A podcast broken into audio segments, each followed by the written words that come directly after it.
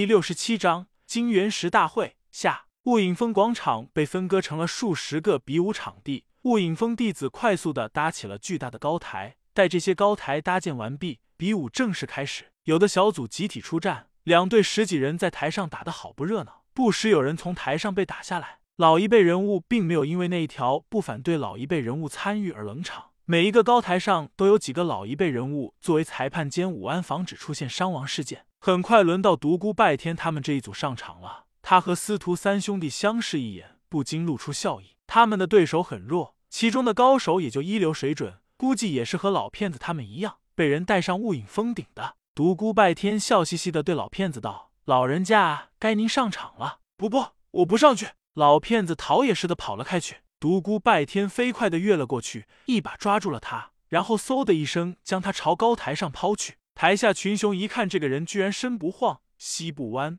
直直而起，且高出高台很多，不禁大声喝彩：“好轻功！”谁知话音未落，那人便跌翻在台上，众人愕然，而后大笑。老骗子摔得直翻白眼，好半天才爬起来。众人一看是个老头，嘘声四起。这么一大把年纪了，还要跑来和后生晚辈争，真没羞！老骗子虽然脸皮厚，但被人如此议论，脸上多少也有些挂不住，开口道。谁敢跟我老人家一战？话音刚落，对方小组便跳上一个成员。老头，我和你比划比划。这个家伙比较滑溜，他亲眼看见老骗子被人扔上高台，又看他跌翻在台上，以为有便宜可捡，这才上来。二人很快斗在一起。老骗子没有一丝内力，招式却颇为精妙。对方那个成员功力不怎么高，但凭借那一点内力，还是将老骗子打得东躲西藏。台下嘘声四起，还老一辈高手呢。被人追着打，丢人！老骗子越听越不是滋味，手上不知怎么一晃，竟然把对方那个成员扔下了台。司徒傲月眼中金光一闪，道：“好像是缠丝手。”独孤拜天道：“是没有内力的缠丝手。”芈月羡慕的道：“我现在还没有把缠丝手练成呢。”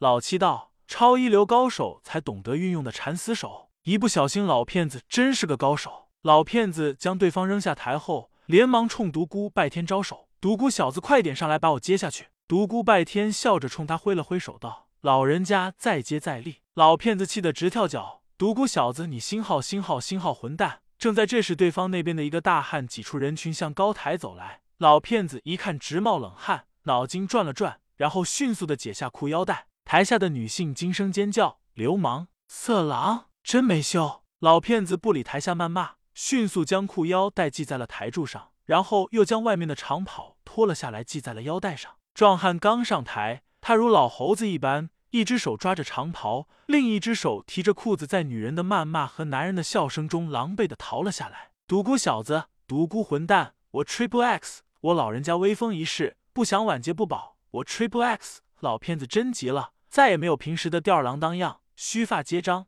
威势吓人，隐然见有一股霸气。独孤拜天还没有说话。张平和老七就跑了过去。老七贼兮兮道：“老骗子，你的气势好吓人，一不小心，简直简直就像一只发情的大公狗。”砰！老骗子就像独孤拜天对他那样，名敲实锤，一拳擂在了他的头上。老七手抚着头上的大疙瘩，无限委屈。张平满怀希望的看着老骗子道：“老骗子，你你难道真的是传说中的高手？”老骗子闻听此言，如泄了气的皮球一般，又变成了一脸滑溜的老样子。高高你个头！照着他的头也捶了一拳。独孤拜天走过来，笑呵呵道：“老人家神功无敌，姜果然是老的辣。”哼，老人家您别生气，您看司徒兄弟不是已经上去了吗？正在帮您出气。等他们抬头向上观看，石台上已经结束了战斗。老人家接腰带。司徒皓月将老骗子的衣物扔了下来。独孤拜天他们这一组顺利的通过了第一关。这时盛南走了过来，道：“独孤拜天。”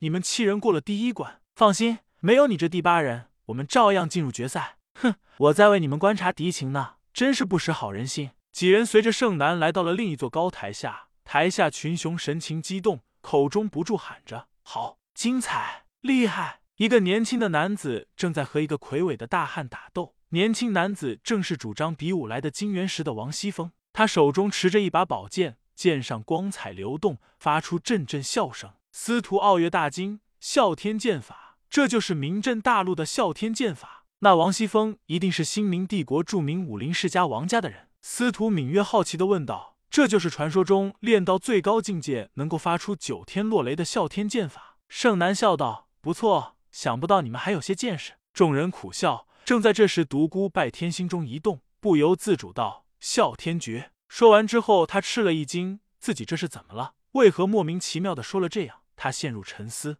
老骗子脸色一变，许久才开口道：“好剑士，啸天剑法正是传说中的神功啸天诀的残破心法。”盛南一下来了兴趣，拉住老骗子的胳膊道：“快说，快说，什么是啸天诀？”老七羡慕道：“要是有个绝色美女一不小心拉住我的胳膊，一不小心你去死吧！”盛男一脚将老七踹飞，啊！空中传来惨叫。老骗子笑道：“我也只知道一点点。”传说啸天诀乃是上古时期的神功，发功时雷动九天，寂静呼道：“鬼神必知。”就知道这么一点点。哼！盛男小嘴一撅，然后伸出小手在独孤拜天眼前晃了晃。大个子回魂了。哼！肯定又在动着什么龌龊的念头。无耻！独孤拜天苦笑：“小丫头就像那淘气包，胡搅蛮缠，专门找人麻烦。”众人又到了另一座高台下，台上一个体态婀娜的蒙面女子正轻松的。将敌手一个个的打下台。年轻女子一双晶莹如玉的手掌发散着淡淡毫光，纤纤玉手美得让人晕眩。